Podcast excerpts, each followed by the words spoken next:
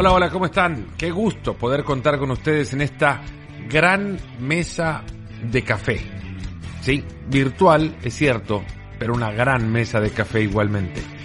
Un gusto poder contar con su presencia en este nuevo episodio de Nos Ponemos las Pilas. El invitado para hoy tiene su carrera como jugador. Vaya, y vaya que la tiene. Tres Copas de Europa, dos Supercopas, una Copa Intercontinental, todas con el Real Madrid, además de sumar una liga con el conjunto blanco, estuvo antes y después también en el eh, Athletic Club de Bilbao, fue jugar en la MLS con el Colorado Rapids, pero ahora es técnico, antes igualmente, antes de lanzarse en solitario a la carrera de entrenador, algo que hizo a partir del 2013 cuando dejó de ser el asistente de José Mourinho en el Real Madrid, Aitor Caranca había sido casi que invitado a buscar la carrera de técnico por un compañero de equipo, un ex compañero de equipo y amigo personal, obviamente. Fernando Hierro fue quien le convenció de sacar el título de entrenador. Fue parte de las selecciones inferiores de, de España, en, el, en la sub-16 estaba y es una historia que va a contar ahora eh, cuando recibió la llamada de José Mourinho para convertirse en su asistente una vez si Mourinho llegaba al, al Real Madrid. De eso, de la vuelta al fútbol, eh, de cómo el fútbol puede regresar y despojarse de los miedos que naturalmente todos en cualquier industria tendrán una vez y el la apertura llega a esa industria, cómo los futbolistas pueden regresar a eso, cómo los futbolistas pueden regresar a ser jugadores de fútbol aún y ante esta nueva realidad a la que todos nos enfrentamos. De eso y del Golden Coach Congress, un congreso que ha lanzado el propio Héctor Caranca de entrenadores, un congreso de entrenadores online que va a llevarse a cabo el próximo 12 y 13 del mes de junio, donde participarán técnicos de enorme categoría y de gran cartel además. Arsen Wenger, Vicente del Bosque, Camacho, Clemente, Valverde, Fernando Hierro mismo, bueno, de eso y tantas otras cosas hoy con Aitor Caranca en Nos Ponemos las Pilas. Aitor Caranca con nosotros. Aitor, muchas gracias de verdad por el tiempo que nos estás prestando. Eh, entrando al fútbol directamente, después de estos meses de incertidumbre, ¿da miedo? Hombre, bueno, muy buenas lo primero y muchas gracias, encantado de estar con, con vosotros y bueno, más que miedo yo creo que es eh, incertidumbre, ¿no? Yo creo que esa es la, la palabra que, bueno, pues eh, ahora mismo no, no se sabe cómo, cómo se van a iniciar las ligas, ya están empezando poco a poco en Alemania, en, otros países, aquí en España parece que, que, empieza pronto también y bueno, pues yo creo que esa es la, la palabra, ¿no? La, la, incertidumbre de qué va a pasar. Pero bueno, yo creo que también el, el fútbol, como siempre, es el, el reflejo y el termómetro de cómo, de cómo está todo y esperemos que bueno pues que ese primer paso que es el es el fútbol se vaya dando en, la sociedad y al final pues que, se vaya tirando para adelante en este momento tan, tan complicado ¿no? Obviamente los primeros días son consecuencia de todos los días que le precedieron a la preparación para volver a las canchas, pero ¿cómo preparas a un futbolista para volver más allá de lo físico en la cabeza, para volver a un rush final de cinco semanas cuando estuviste parado los meses anteriores y cuando hay otros factores que te sacan la cabeza del fuego. Sí, yo creo que ahora ese va a ser el, el mayor reto para los para los cuerpos técnicos, ¿no? Yo creo que bueno, pues cuando estás metido en la dinámica, sabes lo que es pues tu metodología, tu forma de juego, tu análisis del, del rival, pero ahora sí que es verdad que bueno, pues has tenido que, que hacer una pretemporada que no es real, porque al final eh, los jugadores han estado dos meses o tres meses eh, sin salir de sus de sus casas, con lo que bueno, pues eh, no han podido no han podido entrenar, eh, luego los eh, entrenamientos grupales, con lo que bueno, pues no podían tener contacto, luego los entrenamientos ya añadiendo gente, más luego eso, añades, como dices tú, ¿no? Psicológicamente jugar en estadios vacíos, jugándote clasificación para Champions, títulos o, incluso descenso, pues yo creo que es lo que te decía al principio, ¿no? El, reto ese que va a tener el cuerpo técnico es ahora que, se va a tener que, reinventar y bueno, pues aparte todo lo que hacía antes, eh, a ver cómo, cómo gestionas eso, ¿no? Aquí en España se habla de partidos cada poco tiempo, cinco cambios, incluso en cada partido ya cómo gestionas esos cinco cambios. Así que la verdad es que, bueno, pues eh, por, por desgracia no voy a estar ahí, ahí metido porque, porque estoy fuera, pero sí que es verdad que, que, desde fuera voy a aprender mucho y voy a ver cómo se gestionan todas estas cosas ahora porque va a ser, va a ser curioso y va a ser completamente nuevo para todo el mundo, ¿no? Aitor, eh, hablabas de la cancha, de los estadios. ¿Afecta, afectará una, una imagen cercana, al menos estadística, ha quedado ya mostrada? El 70% de los visitantes sacan puntos en Alemania. ¿Se aleja la, la tensión de los locales? ¿Los locales pierden ese factor? Hombre, yo soy de los que piensa que, que sí, ¿no? La verdad es que además ahora estoy haciendo de, de observador con, con UEFA y estoy haciendo los partidos de, de Champions League y bueno, pues tuve la, la oportunidad de, de, ver el, de analizar el, el Paris Saint Germain Borussia Dortmund y bueno, pues imagínate, en un partido de, de, Champions League sin público y bueno, pues el ambiente que, que había allí, aunque sí que es verdad que ese día pues el Paris Saint Germain era el equipo de, de casa y remontó la, la eliminatoria, sí que se hace sí que se hace raro, se hace diferente y bueno, pues eh, como te digo, ¿no? los que estamos acostumbrados a, a vivir con, con campos llenos eh, y que la gente, la afición te empuje, sobre todo en esos momentos complicados de, de, un partido, va a ser extraño. Y sí que es verdad que, bueno, pues eh, yo creo que ahora el, el, equipo de, de fuera va, no sé si a tener las mismas oportunidades, pero sí que, bueno, pues se va, se va, se va a igualar esa, esa ventaja que tenía antes el equipo que, que jugaba en casa con, con tu afición apoyándote. Vuelve el Championship también en Inglaterra, división que conoces muchísimo y que muchos desde adentro te dicen. Espera, igual mejor abro un poco.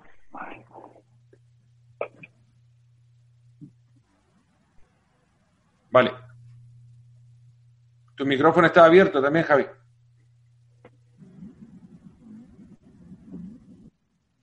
Perfecto. ¿Mejor así? Mejor. Aitor vuelve el Championship, una división que conoces muchísimo. Desde adentro te dicen siempre es una división complicadísima. Subir es extremadamente difícil. ¿Cómo se define desde adentro subir? Vos lo hiciste con el Boro, ahora está Bielsa con el Leeds ahí a punto nomás.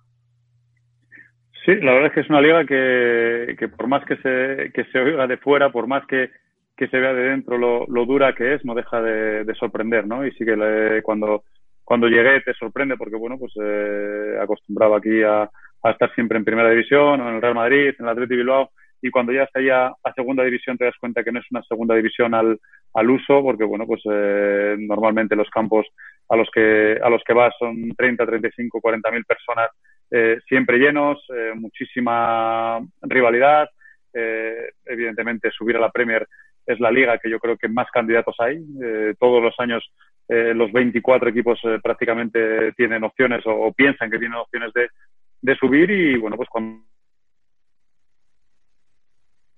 lo que lleva. Y bueno, pues eh, lo que dices, ¿no? Marcelo lleva allí ya dos años. El año pasado eh, estuvieron a punto y bueno, pues eh, en ese en ese playoff se quedaron y bueno, pues eh, parece que, este año lo tienen ahí y esperemos, ¿no? Por, por Marcelo y, sobre todo por, por Víctor Horta, que, es buen amigo y con el que trabajé en el, en el Middlesbrough, que lo puedan conseguir. ¿Lo ves a Bielsa en la Premier? ¿Lo ves dirigiendo en, en la primera división en Inglaterra?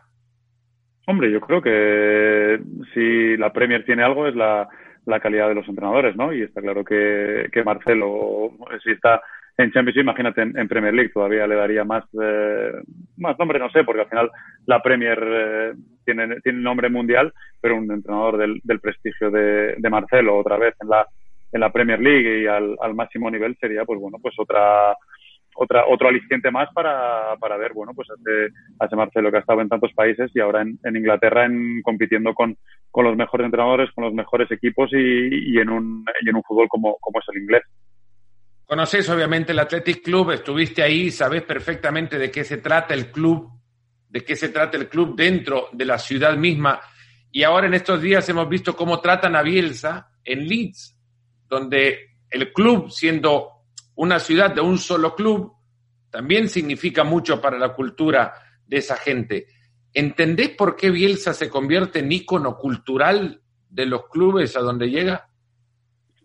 Bueno, yo creo que es una de las cosas que, bueno, pues eh, intentas aprender, ¿no? Y incluso de, gente como Marcelo, ¿no? De cuando vayas a, a los sitios, eh, independientemente de lo que te decía antes, ¿no? De tu metodología, de tu forma de trabajar, de, de intentar entender a la gente de allí, de intentar entender ese, ese carácter y, y no por el hecho de, bueno, pues de, ser de, un país o de una región o de un estilo de juego de una manera, pues bueno, pues lo que te digo, ¿no? Eh, saber lo que siente la gente de allí, saber las, las costumbres, yo creo que es lo que, lo que tiene Marcelo, ¿no? Cuando, por ejemplo, de lo que es la, la cultura del atleti, ahora por, por experiencia, como te digo, con, con Víctor Horta, con el que tengo una relación fantástica y, bueno, pues mucha comunicación, es el hecho ese, ¿no? De, de sentirse uno más de, de dónde estás y luego aparte, bueno, pues cuando, cuando impregnas a la gente de, de tu carácter y luego, pues bueno, pues eh, la capacidad como entrenador de Marcelo está claro cuál, cuál es y bueno, pues cuando se mezclan esas dos cosas y haces a la gente partícipe de los, de los éxitos, yo creo que es lo que, lo que lleva a eso, ¿no? A que Marcelo consiguiese en Bilbao lo conseguido, en, en Leeds lo que está consiguiendo o en, en otros sitios donde está. Hablando de técnicos de arrastre, eh, estuviste con uno y mucho tiempo. ¿Cuánto significó Mourinho eh, en tu carrera y, qué significó el haber compartido con él para que luego te convirtieras en técnico? Hombre, mucho porque lo primero es eh, la relación personal, ¿no? Está claro que, que, es curioso porque cuando, cuando el Real Madrid y cuando José me llaman para, para trabajar con él, evidentemente yo sabía quién era él, él sabía quién era yo, pero no habíamos coincidido nunca personalmente y bueno, pues eh, la sorpresa eh, de, que, de que él quería que trabajase con él, ¿no? Y bueno, pues desde el primer momento eh, congeniamos de maravilla eh, personalmente. Está claro que es para mí lo que más me, me, alegra y lo que más lo que más quiero es la relación personal que seguimos llevando después de 10 años que hace ahora que, que, empezamos, que empezamos a trabajar juntos y evidentemente que como entrenador, imagínate, ¿no? Pues bueno, pues venía de, de ganar el triplete con el Inter eh, unos años antes en el Chelsea o en el Oporto, la Copa Europa también. Y bueno, pues estar tres años trabajando con, con ellos, eh, aprendes cada, cada segundo, ¿no? De José, de, de Rui, el físico, de Silvino, entre de porteros, de Moraes, de Luis Campos. Yo creo que de todos aprendía cada, cada segundo, pero como te digo, ¿no? El, el, el hecho de que diez años después sigamos, teniendo esta, esta amistad es lo que a mí más, yo más, más valoro. ¿Por qué te elige, Aitor? Si no, si no se conocían, no tenías trayectoria de, de, entrenador, conocías el club por haber estado ahí, ese es un, ese es un plus, pero ¿por qué te llama? Porque bueno, pues José, José, donde había estado, siempre había tenido un, eh, un asistente del, del club o es jugador que, que conociese el club, que conociese la liga, que conociese un poco el, país para orientarle a, a, él. Y bueno, pues eh, en mi caso sé que pregunta a ex compañeros como, como a compañeros que había tenido yo, como, como Peja Mijatovic o Luis Figo o Clarence Sidor. Y bueno, pues eh, todos por, por suerte hablan, hablan bien de mí, me conocen bien como persona, conocen lo que quiere José a lado, a lado suyo y bueno, pues eh, en ese momento yo estaba trabajando en la Federación Española con, con Hierro, de, que estaba de, de seleccionador eh, nacional sub-16 y bueno, me llama Fernando una mañana y me, me comenta que le ha llamado Jorge Valdano, que, que, el Madrid y que José Mourinho quieren que vaya yo con él de asistente, ¿no? Al principio me lo, me lo tomé como, como una broma, porque, bueno, pues eh, imagínate, ¿no? Estando en la selección sub-16 con, con niños que, que te llame José Mourinho para entrar al, al Real Madrid con él, pues, eh, como te digo, no pensaba que, que era una broma, pero bueno, pues la, la broma se, se convirtió en realidad y, y encantado de haber estado, como te digo, tres años con, con ellos que fueron fantásticos lo que has conocido de él, obviamente, es mucho más de lo que conocemos muchos, porque conociste al Mourinho de adentro, persona, en contacto directo. ¿Qué es lo que más nosotros desde afuera malinterpretamos de José Mourinho? No, yo no creo que sea malinterpretar, ¿no? Yo creo que, que al final, tanto José como, como todo el mundo, ¿no? Sobre todo los que estamos en, eh, en, medios de, comunicación, al final eh, la gente se crea una, una imagen de, de cada uno que, que, bueno, pues que muchas veces puede ser eh, igual que, que, la realidad y otras veces, en muchos casos, que bueno, pues que, que no tiene o nada que ver o poco que ver con la, con la realidad, ¿no? Y está claro que, bueno, pues el, José Mourinho eh, entrenador eh, tiene unas características, tiene unas manera de, de trabajar, una, una manera de, de, llevar los, los partidos o, o, las ruedas de prensa o de, de bueno, pues de, de, querer ganar incluso en la, en la rueda de prensa y luego, pues, bueno, pues el, el, el José Mourinho persona, que es, bueno, pues eh, el que conozco yo, el que, como te digo, después de 10 años seguimos teniendo una, una fantástica relación, en el que trabajar el día con él, el día a día con él dentro de, de esa exigencia era maravilloso y, y, lo que te digo, no creo que sea ni malinterpretar ni, ni interpretar. Yo creo que, que, cada uno delante de los medios somos como somos, pero luego detrás de, de cada entrenador, de cada persona mediática, por decirlo de alguna manera, siempre hay una, una persona normal. Eso de los medios y las ruedas de prensa, vos te tocó vivirlo bastante también en esa época, más de 50 ruedas de prensa eh, designadas porque Mourinho no quería hablar con los medios. ¿Por qué?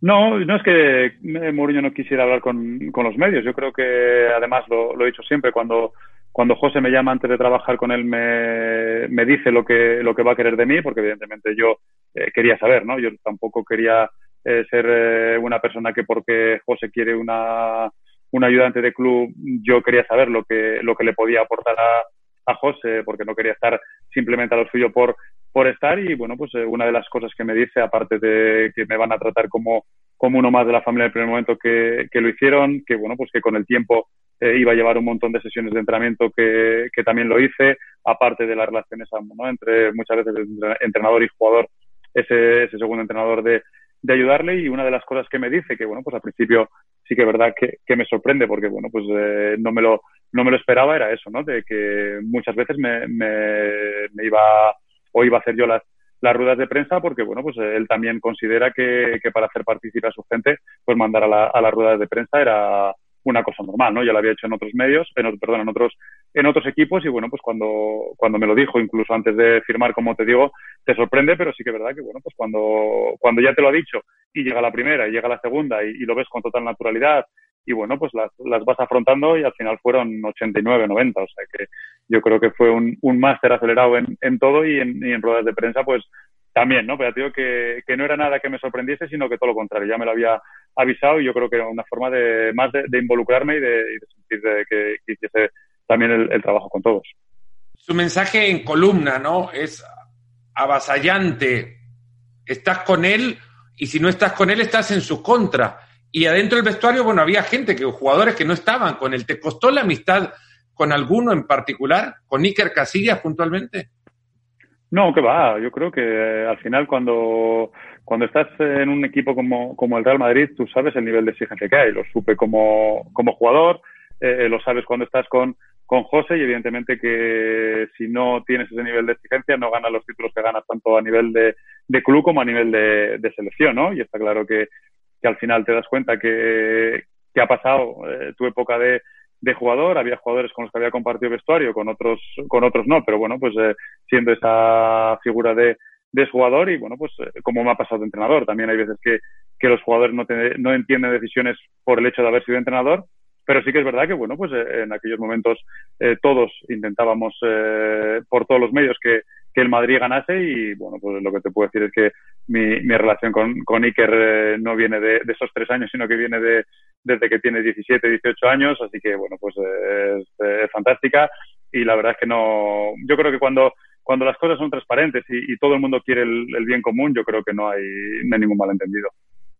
Aitor, ¿por qué no se le dio la Champions en esa época? Eh, llegando a tantas semifinales y quedando al, al, al, al borde. Eh, hmm. ¿Cómo interpretar que, al Madrid en ese momento no se le diera y se le diera después casi como de manera automática? Sí, bueno, yo creo que la verdad es que se venía de muchos años eh, prácticamente sin pasar de octavos o de, o de cuartos y bueno, pues eh, el primer año ya llegamos a, a semifinales y bueno, pues eh, la, la, expulsión de, de, Pepe te condiciona mucho en el Bernabéu y bueno, pues tampoco había que, era ninguna excusa porque sí que es verdad que era un primer año, el Barcelona en aquella época estaba fuerte con, con Pepe entrenando ya dos o tres años con muchos jugadores de, de la Masía y sí que es verdad que el año siguiente cuando, cuando se gana la liga eh, prácticamente arrollando, ¿no? Con, con récord de goles, récord de, puntos y, esas semifinales con, eh, con un partido casi sentenciado, un eliminatorio casi sentenciada en, en Múnich con 2-0, nos meten un gol casi al final, minuto noventa y tantos, eh, nos volvemos a adelantar aquí en, en el Bernabéu con, con 2-0 otra vez y, nos vamos a la tanda de penaltis y, y los tres eh, penaltis que fallamos son jugadores como Ronaldo, Sergio Ramos o, Kaká, pues yo creo que ella fue la que no más cerca, porque bueno, pues eh, hubiese sido simplemente la, la, clasificación para la final, pero sí que es verdad que aquel año era, era el que, bueno, pues eh, mirándolo con, con, tiempo podía haber sido el, más, el más propicio. Y luego al año siguiente, pues bueno, pues un, eh, un mal partido en, en, en Dortmund, eh, trajimos la eliminatoria, pues bueno, muy complicada y aquí sí que es verdad que, que por todos los medios se, se intentó dar la vuelta y al final no, no se consiguió, ¿no? Pero bueno, yo creo que por otra parte también eh, los años siguientes se ganaron, algo de culpa yo creo que, que pudo tener José y los jugadores que, que estuvieron allí esos, esos años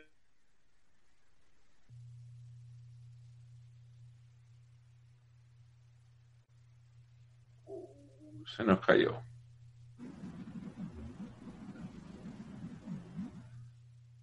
Hola, hola. Ahora. Víctor, se, se cayó.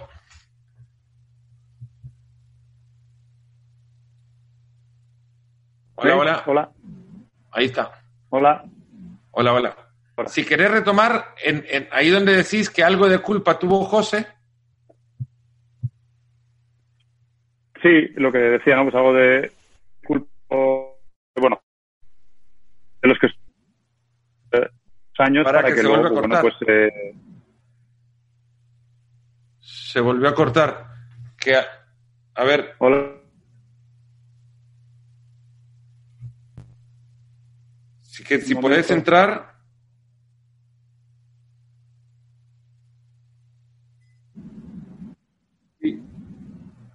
¿Vos qué decís, Javi? Bueno, ahora, ahora parece estar estable. De nuevo, Aitor, perdón. No, no, perdón, es que no- yo- aquí me da toda la señal el-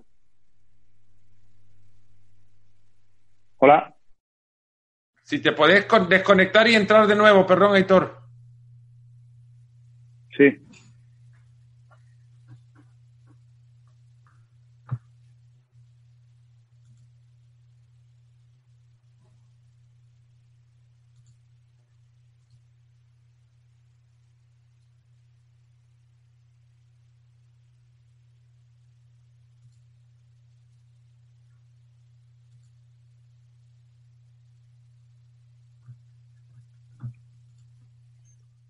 ¿Todo bien? A ver ahí.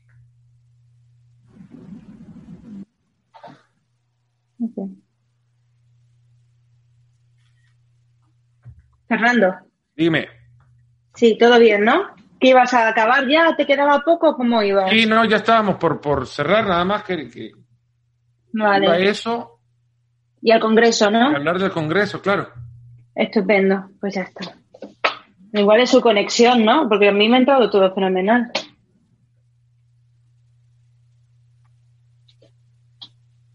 A ver si entra.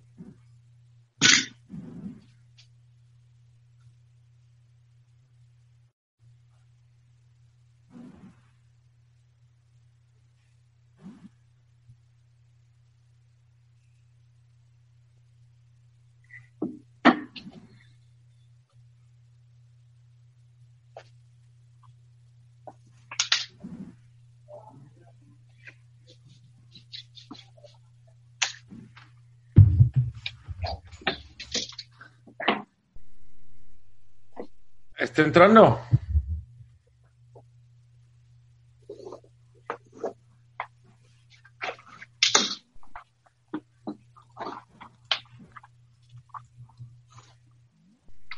¿Ahora? Hola, hola. ¿Ahora?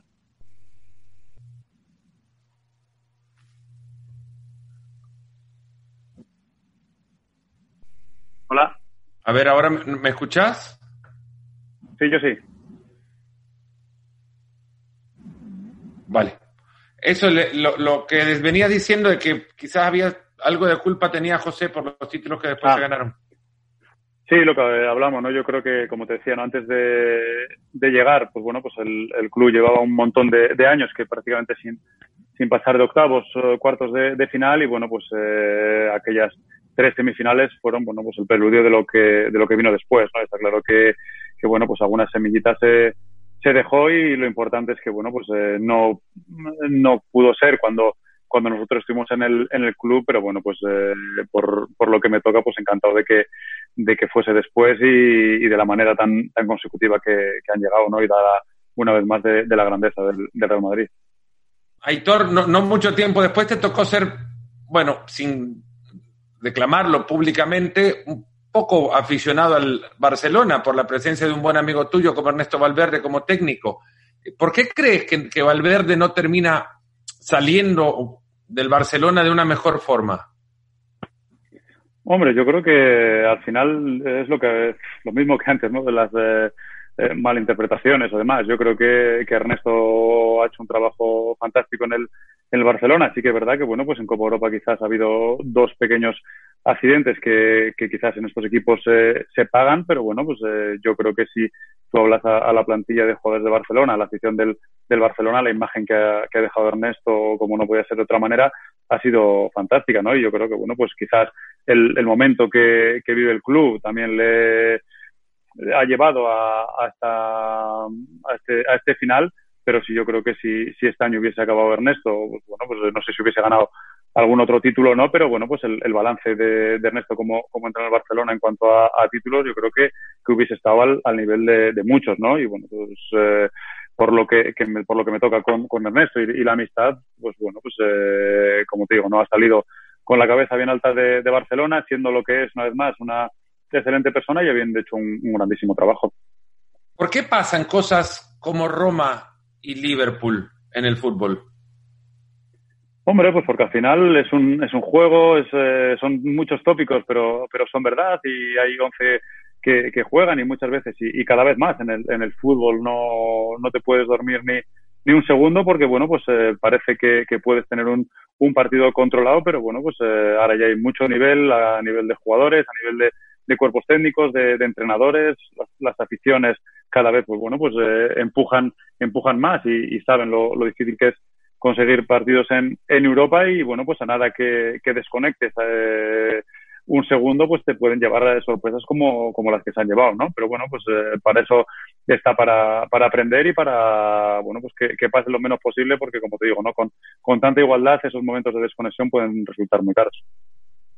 Un juego en contexto de emociones, ¿no? Este va a ser uno de los temas que va a tratar el Golden Coach Congress, que montaste con una reunión fantástica de entrenadores, incluido Ernesto Valverde. Y este tema lo va a tomar eh, Mauricio Pochettino, con quien fuiste compañero en, en, el curso de entrenador. Esto surge evidentemente previo a todo lo que nos ha sucedido, pero se mantiene la idea porque ustedes lo quieren llevar adelante. Aitor, ¿por qué mantener un congreso ahora de entrenadores, una reunión de técnicos en este momento? Hombre, primero por, eh, o sea, dos, dos razones, ¿no? Primero por, eh, por el, vínculo y el, eh, y la relación que me une con, con todos ellos, que bueno, pues desde el primer momento ha sido fantástico, ¿no? De cualquier, desde la primera llamada que tuve para proponérselo, todos estuvieron dispuestos. Y surge porque, bueno, pues eh, lo que te digo, ¿no? queríamos hacerlo presencial aquí en, en Madrid, porque, bueno, pues eh, una de las cosas que, no es que he aprendido, pero sí que he disfrutado mucho en Inglaterra es ese tercer tiempo, el, el compartir eh, después de, de, los partidos un, lo que sea, ¿no? Una cerveza, un vino, una botella de agua o, o, lo que sea, ya no solo con el entrenador rival, sino con el cuerpo técnico rival, eh, crea muchos vínculos y, bueno, pues haces mucha, mucha y muy buena, muy buena relación y quería, pues bueno, pues eh, que la gente eh, pudiese aquí en Madrid eh, participar de, de esa, de esa relación que, que tenemos y que, bueno, pues que cada uno les pudiésemos aportar algo pero bueno, pues como se ha ido dando todo, evidentemente, presenciales es imposible y, bueno, pues al final yo creo que, que merecía la pena, como te digo, ¿no? Por la predisposición de todos, eh, sí que es verdad que, que, quería mantenerlo y aunque, bueno, pues no va a ser igual, pero sí que vamos a intentar con, con una buena producción, con buen streaming, con una buena señal de, internet que salga todo fenómeno y que cada uno, aunque sea desde, desde su casa, pueda dar su, su ponencia y su, y su charla y, como te digo, el primer objetivo era juntar a a todo este elenco de, de entrenadores de, de, primer nivel. Y el segundo, pues bueno, pues es eh, seguir formándonos como, como entrenadores, escuchar otros puntos de vista, escuchar otras otras alternativas, porque lo que hablamos, ¿no? Ahora te llega una situación como esta y, bueno, pues eh, cambia la metodología de entrenamiento, cambia el jugar a puerta vacía, cambia el tener que hacer cinco cambios y yo creo que el mundo del entrenador es, es fascinante y aparte fascinante es en eh, una, un reciclaje continuo, ¿no? Te tienes que estar formando, formando siempre. Yo creo que esta es una, una buena manera. Una ensalada de estilos, además. De acá se puede elegir cualquier cosa y creo que una sola escuela queda eh, representada por cada técnico, Wenger, Pochettino, Del Bosque, Clemente, Aitor, hay de todo. Sí, yo creo que es lo, es lo bueno, ¿no? Porque al final eh, es imposible que todos tengamos la, la misma idea. Yo soy de los que piensa que, para mí, por lo menos, eh, yo lo que busco en, en mis equipos es eh, que, el, que el equipo que se vea eh, tenga un carácter definido, que, que, el que vea tu equipo sepa que hay un, un carácter definido y luego, bueno, pues dentro de ese carácter, dentro de ese estilo de juego, dentro de esa filosofía, cada uno da su, su toque, ¿no? Y luego también, pues bueno, pues sí que es verdad que, que al final cada vez el fútbol es eh, más complejo. Antes eh, los entrenadores iban, eh, yo me acuerdo, mi, mi padre iba con, con la bolsa de los balones, luego ya empezó a llevar el pobre un, un preparador físico y ahora, pues bueno, pues un cuerpo técnico prácticamente somos 8 o 10, más otros 8 o 10 en el cuerpo médico y muchas veces ya como, como entrenador eh, tienes que gestionar aparte de, de esos 25 26 jugadores, tus 8 de cuerpo técnico, tus 8 o 10 de, de cuerpo médico, el tema de, prensa, de, bueno, pues eh, yo creo que cuanto más completos seamos, pues yo creo que, más ventajas vamos a, tener. Pero igual te diría, un tercer, tercer tiempo lo tienen que adoptar todos como tradición. ¿Cuál sería para vos, y con esta termino, el mejor anfitrión de un tercer tiempo que te tocó vivir en Inglaterra? Tradición inglesa, de la no de la sensación, es tradición inglesa. Pues mira, tengo la suerte de que hubo muchísimos, eh, bueno, por no decir todos, y, y voy a decir dos, pero me, equivoco porque me voy a dejar a, alguno y pero si me tengo que quedar con dos uno es eh, precisamente Arsène Wenger que bueno pues eh, la primera vez que, me enfrenté a él estábamos nosotros en segunda división con el Middlesbrough fue la la FA y me trató como como, si nos conociésemos de, de, toda la vida con un respeto y un cariño espectacular de hecho ese año eh, llegamos a la final de Wembley y bueno pues eh, con esa relación con ese vínculo que habíamos creado eh, me contacté con él y nos dejó las instalaciones del Arsenal para entrenar la, la semana anterior, con lo que fue bueno pues eh, maravilloso. Y luego otro del que guardo también un fantástico recuerdo, sobre todo por, por el hecho de, de aguantar aquello, ¿no? Que bueno, pues eh, también en segunda jugamos contra el Manchester City de, de Manuel Pellegrini y, y le eliminamos 0-2 en, en, su estadio. Y muchas veces pues bueno pues eh, no, no gusta estar en esos momentos. Y Manuel estuvo como, como un caballero, como, como lo que es allí compartiendo con, con nosotros aquel, aquel rato. Y quizás sí que son los dos, eh, los dos recuerdos que, que, más tengo por eso, ¿no? Por, por caballerosidad, por, por respeto. Y, bueno, pues con José me hubiese gustado, evidentemente, pero bueno, era noche vieja y nos teníamos que ir, que ir rápido, pero con, con José el tercer tiempo siempre está, siempre está asegurado. Héctor, muchísimas gracias de verdad por el tiempo que nos has dado ahora y éxitos en el Congreso que se viene. Ojalá que aquellos que, que, se acerquen aprovechen de los conocimientos de tanta ilustre personalidad del fútbol que va a estar presente en el mismo. Te agradecemos un montón de verdad por el tiempo que nos has dado. Muy bien, muchas gracias a vosotros. Un abrazo. Agradecidos de nuevo por haber contado con ustedes en este nuevo episodio del programa. Nos despedimos hasta la próxima emisión de Nos Ponemos las Pilas. Cuídense mucho. Cuidémonos entre todos además. Un fuerte abrazo.